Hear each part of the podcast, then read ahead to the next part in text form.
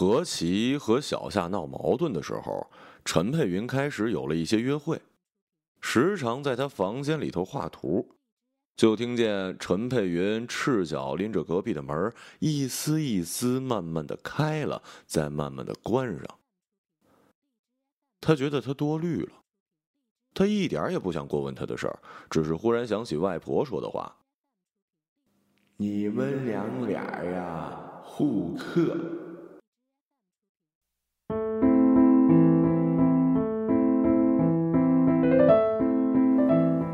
小时候他感冒好了，陈佩云就发热了。陈佩云托了好几路人，好不容易混进了供销社卖袜子。何其就跟县中以一分之差失之交臂，还得继续留在镇上念。后来何其上大学，下课贴小广告贴了几十条街，换了两千块寄回家，被陈佩云借给一个十几年没见的老朋友，呃，说拿去穿一下，三天就还。结果现在三年过去了，老同学呢死不见尸。这事儿还是在饭桌上，外婆说漏嘴的。之前陈佩云一直不敢告诉何其。何其乍听真相，当场摔了碗回了房，就听见陈佩云在堂屋呜呜的哭。画两分钟图，何其就看一眼手机，小夏的求和短信却迟迟不见踪影，陈佩云也还未归。到了十点的光景吧，陈佩云回来了。重手重脚，不管不顾，叮当作响，关上房门就哭啊。何其刚想着，原来四十岁的女人也会为感情上的事情发狂，这边手机的短信提示音就响了。小夏在问他：“干嘛呢？”就这么仨字儿，他是不会回的，要回也要再过一个小时呢。不肯认认真真道歉，这事儿就没完。事儿倒不是多大的事儿，但他就是想闹起来。他知道，他再闹，小夏也会担待着他，或者说，即使他不担待，也构不成多大的危机。毕竟，邱先生对他的亲昵，并未表现出什么排斥的情绪。小何，我的酒比较多，酒柜啊要设计大一些。邱先生每一次这么吩咐，都会明眸皓齿的讪讪一笑，好像自己没付工钱一样。何其表示没问题，那你装修完了邀请我来喝酒啊？邱先生一样表示没问题。邱先生叫做邱一，签合同那天他穿了一件白色的 polo 衫，所有男士服装中何其最讨厌的一款。可他就有这本事啊，把乡村结合部穿成贵族，格外的顺眼。邱先生的签名呢是长长的一小条，和他在波士顿多年写惯了英文有关。何其接过来笑道：“邱先生，您叫邱一呀？那您弟弟一定叫做秋裤喽？”大家笑成一团，邱先生却不太懂，主管解释给他听，他听了才笑说。我小时候，他们一直叫我棉毛裤呢。何先生载他去看了房子，三百多平的复式，楼下一层呢带着一个宽大的可以当空中花园的露台。走上前去，天风细细，日光浩荡，滚滚长江遥遥在望。何其旁敲侧击打听了一下，说房子大，住的自然舒服，就是女主人日后打理起来太辛苦了。邱先生眉眼一震，听说过买房子送家具，可没听说过装房子送太太的啊。邱先生之前的那一位呢是加拿大人，一对双胞胎都跟着妈妈。邱先生原想带着一个回来，又觉得太残忍了。爸妈已经分开了，要是再跟兄弟分开，哎呀，还是留他们一起做个伙伴吧。我小时候就想要个弟弟妹妹，不过连爸爸都没有，怎么可能呢？邱先生很礼貌，没有追问，何其却很想他问。有些事儿啊，彼此不熟反而好讲，要是讲完能靠近一些，那就更是一本万利的事儿了。这么大的房子，一个人住，心里不觉得空啊？邱先生说，老母亲年纪大，要把他接到身边住。不然也不会选中式啊。其实啊，我最不喜欢红木家具了。何其想附和，到底忍住了。外婆去世之后，他就让陈佩云搬来跟他同住。陈佩云一叠声说不要，说什么大城市人多路堵，住着不舒服。你好心，我领了。何其最烦他讲这种客气话。我哪块是好心呢？我怕外，我怕外奶奶一死，你在家不得个人照看，不晓得又出什么纰漏。我不想哪天又去家里收拾你的烂摊子。陈佩云的智商在何其眼里跟小孩差不多，是一辈子没成人的。且不说接他来南京，还拿桥，真是要有智商的。八百年就该带着他到这没人认识的地方另起炉灶了。何至于满城风雨一直被人戳着脊梁骨啊？小时候有媒人上门，鬼鬼祟祟的背着他，说：“陈佩云，你傻呀，你非要把孩子生下来带一拖油瓶。”不晓得多难找，何其咣当一声拉开门，不晓得哪个是哪个的拖油瓶呢？以后我带着她嫁人，好嫁的很呢。那时候她才九岁啊，刚比门把手高一点，女铁嘴的名声很快就在镇上传开了。好在陈佩云后来呢，还是来了，到酒楼传菜，年龄大了不像，公交车上卖票吗？晕车。最后还有一远方表舅替他在商场里找了一份差事，仍和以前一样，在供销社一样站柜台。这次是卖鞋，一个月两千，正好拿来买菜、交水电费。陈佩云还挺高兴的，何其倒有一点惆怅，像是他母亲此生都是让人踩的命运一样。第一个月拿到工资的那天，陈佩云特地去银行把钱取了出来。用一张洁白的信封装好，晚上吃饭的时候郑重的从内袋里掏出来，交给了何琪。这个你拿去零用，过几年呀，按道理还应该有利息呢，你不要记我仇啊，好吗？那信封几乎能看出体温。何琪怕热气腾腾烫了手，又训他：“钱放在卡里会生蛆啊，非要拿出来。”没等说完，转头去厨房洗碗。使劲的关上了眼睛，把眼泪闭了回去。小夏来了，同事一直跟他说何其不在，去工地了。他恍若未闻，径直朝他办公室走。小夏开门见山的问他：“茂京公馆二十三栋的老男人是什么人呢？”何其惨淡一笑：“现在还学会跟踪了是吧？”电脑连着打印机，咔咔咔的校色打样。他不想跟他在办公室为这种事情周旋，叫他到楼下奶茶店等着去。效果图缓缓的从机器里探出眉目，先是一张暗红色金配秋香色的团花软包贵妃枕，接着是一道画着西府海棠的细纱屏风，最后是一面牡丹壁纸配云纹玻璃画的背景墙。小夏等不及了。猛地抽住他，几下就撕成了碎片，朝着他当头扬去。你不要脸！何其确定，这个分贝连隔壁的公司都可以听到，更不消说外间的同事了。没人进来劝架，他只好自己给自己找台阶儿。你要是还有点素质，一会儿就拿笤帚把这清理一下再走。我赶着去一个样板间，就不在这跟你废话了。另外，你跟你妈说一声啊，下周她过生日，我人不到礼到。她要问为什么，你跟她解释，我这里没有那么多答案等着她问为什么。二号线贯通几所高校，车厢里随处可见嫩汪汪的小情侣。曾几何时，他跟小夏也是其中的一份子。他所在的艺术学院跟化学院隔着一条银杏长街。深秋时节，他抱着课本在桥上等他。小夏金灿灿的背影向他飞奔而来，就像是电影里的角色要跑出了大荧幕。其实也不算是多久以前的事儿吧。他回想起来，总好像隔着几亿年一样。毕业之后，可吵的事儿太多了。他一直劝他，化工厂污染大，不安全，要不改行。要不呢，就好好看看书，考个研，替他们老教授们打打下手，写写论文。小夏不听啊，刚上班没多久就烧了手。过了一年，陈佩云来了，何其跟着中介四处跑，最后租了一小套房。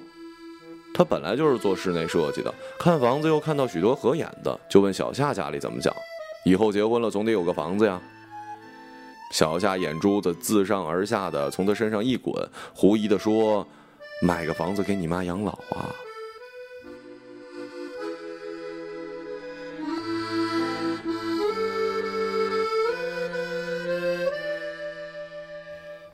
前一阵子是他在银杏路的一家餐厅看到他跟一女生对着吃牛排的，那女生笑起来呢喜欢捂脸。人会无缘无故的就看不惯一些事儿，何其就看不惯捂脸笑的人，何况他坐在小夏对面捂脸，欲拒还迎、若即若离的样子呀。小夏说那是他同事欠人家一顿饭呢。我相信。那你为什么不跟我说话呀？我想说话就说话，我不想说话就不说话。事情还没解决，他还没彻底的原谅他，他倒有脸来寻衅了啊！工作不体面，家里又没钱，脸也不耐看，他真以为自己非他不嫁了？他知道他妈妈听说了他家这头的情况，并且十分看不上，才迟迟不肯订婚买房。都是骑驴找马，都是货比三家。既然如此呢，邱先生的性价比就高多了。邱先生的酒都是一些稀奇古怪的、他没听说过的牌子。就像歌手一样，有名的唱的还不错，但是没名的不代表他唱的就不好。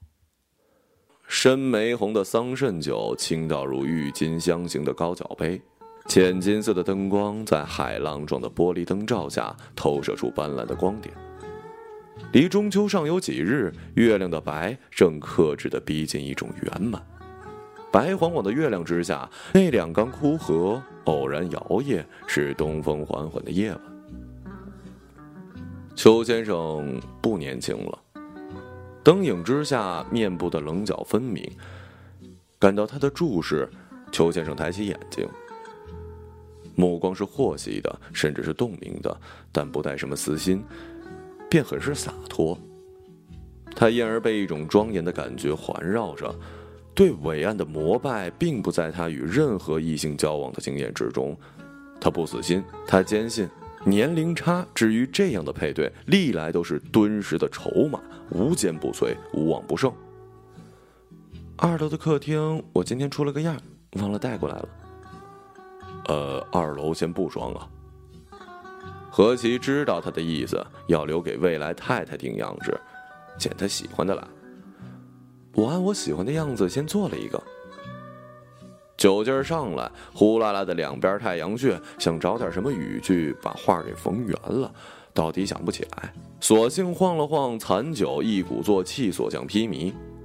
纵然说的不上台面，但也可以拿酒当借口啊。也许装房子真能送太太，你没想过吗？呵，你喝多了。他配合着揉揉脑门儿。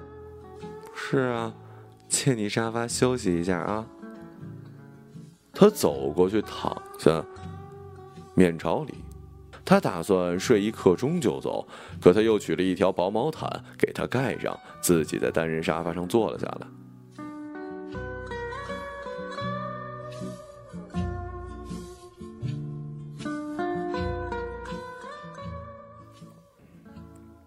我从来没见过我爸爸，一张照片都没有。陈佩云说，那时他刚毕业，和平已经参加工作了。一听说她怀孕了，立刻叫去医院做掉。她不同意啊，她想结婚。和平不表态。和平家老两口很快上门拎了些东西，看上去很诚心的样子，但到底还是谈崩了。他们张口闭口，和平是做干事的人。意思呢是要讲政治前途。陈佩云祖父是最后一批特赦的战俘，成分不太好。外婆说我们家是一天两天成分不好了呀。和平图快活的时候，怎么不见把旧账先摊开算一算呢？人一走，外婆翻手就给了陈佩云一嘴巴子。但是他还是坚持要生。他去找和平，和平不见。后来同意见的竟然开始赖账，说的头头是道，显见的背后有人指点过了。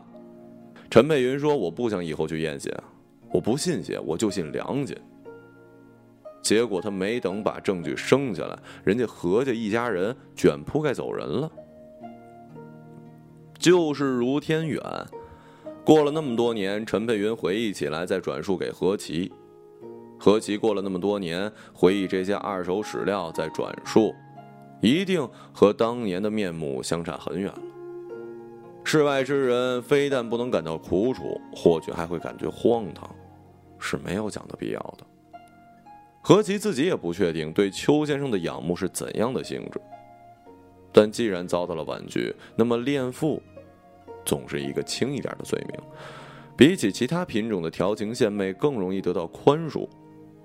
一天之内被两个男人否决，让他不得不重试身段。他躺了一会儿，爬起来要告辞。温柔的礼节使他们的道别没有足够的音量惊动声控灯。门外是黑漆漆的走道。他的脸迎着室内的光，迷蒙着双眼说：“邱先生，你是个好人。”八月十四是小夏母亲的生日。他一早电话打到何其这儿，几番好言相劝，何其仍不为所动。夏太太呢，也就不再强求了，撂了一句“随你们年轻人自己吧”，就挂了电话。何其还没来得及失落呢，邱先生的电话也来了，问他晚上是否有空，请他吃饭。何其窃喜啊，未必不是这几日没联系，自己误过来了。次日就放中秋假了。下午何其没去公司，在家里睡觉、泡澡、敷面膜。到了四点多钟起来换了衣服、化了妆。化到一半，陈佩云回来了，进门就抱着脸盆一顿狂呕。何其端了杯水给他，陈佩云朝他虚弱的笑笑，他忽然不寒而栗的懂了。难怪这阵子卫生间垃圾一直没换到他的，以为是早啊迟啊的。何其霎时把水倒进马桶。这么多年，你长白发、长雀斑、长皱纹了，还是没长脑子呀？一条阴沟里还能翻两回船啊？陈佩云没有劲儿讲话，只是握住他的手，摇啊摇，叫他不要急着生气。何其望着他没有血色的脸，也不忍发火，只是责备：“再怎么着也得先结婚吧。”陈佩云说了他的意思：“要是怀不上，我也不想结这个婚。他人好，一直要结婚。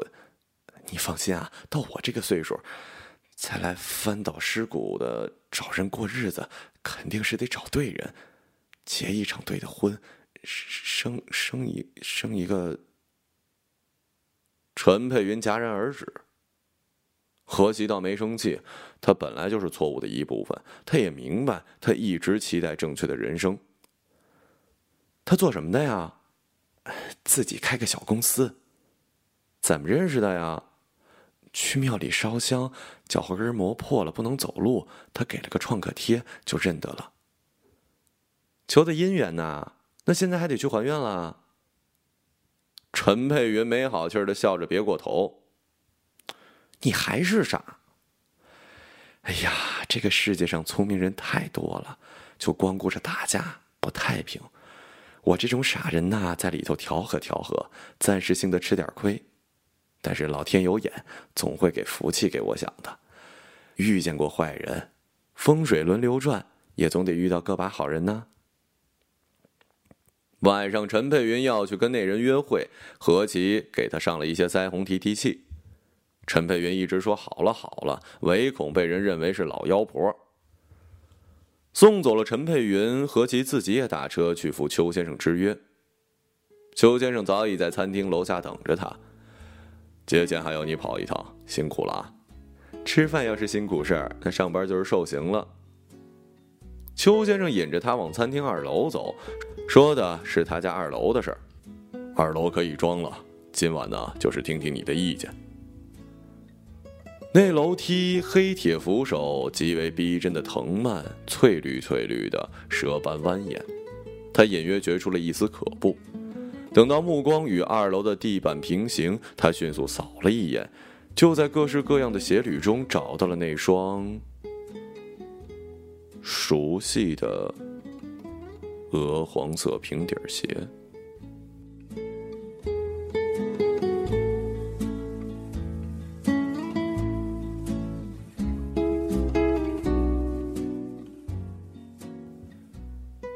十年后，何其跟小夏的儿子七岁了，他的弟弟十岁了，就争两个在同一个学校念书。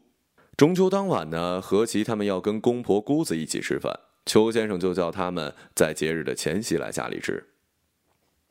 在厨房给陈佩云帮忙，没觉得什么；菜端上桌也没觉得什么，甚至看到露台上摇曳的枯荷也没觉得什么。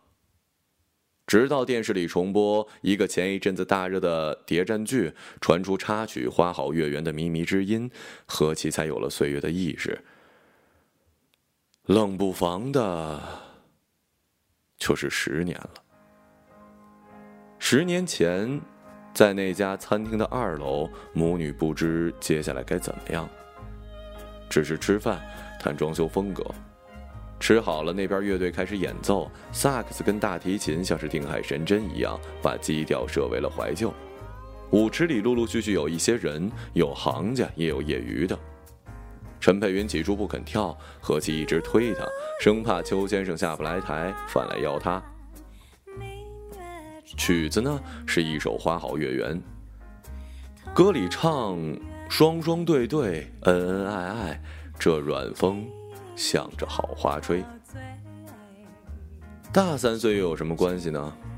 都说女大三抱金砖，何况陈佩云在邱先生的臂弯里笑面灿烂，如少女，根本就看不出年纪。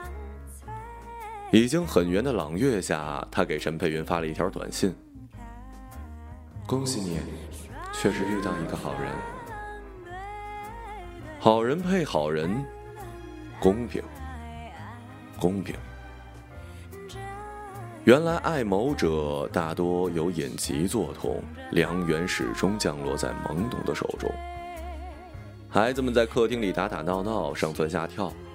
他当年躺过的沙发还摆着最初的位置，酒柜里却也找不出那种包装的桑葚酒。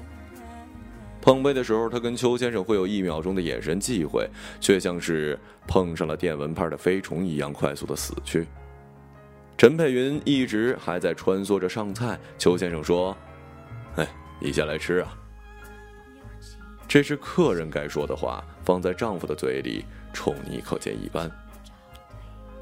微醺之中，他想小夏也不差，直来直去，吵得快，好得快。就像那年中秋之后，他得知陈佩云跟邱先生的事儿，连忙跟他赔礼道歉。你早把事情告诉我不就完了，也不至于有误会啊！我说嘛，那么大岁数了，你哪会动那种歪门心思呀？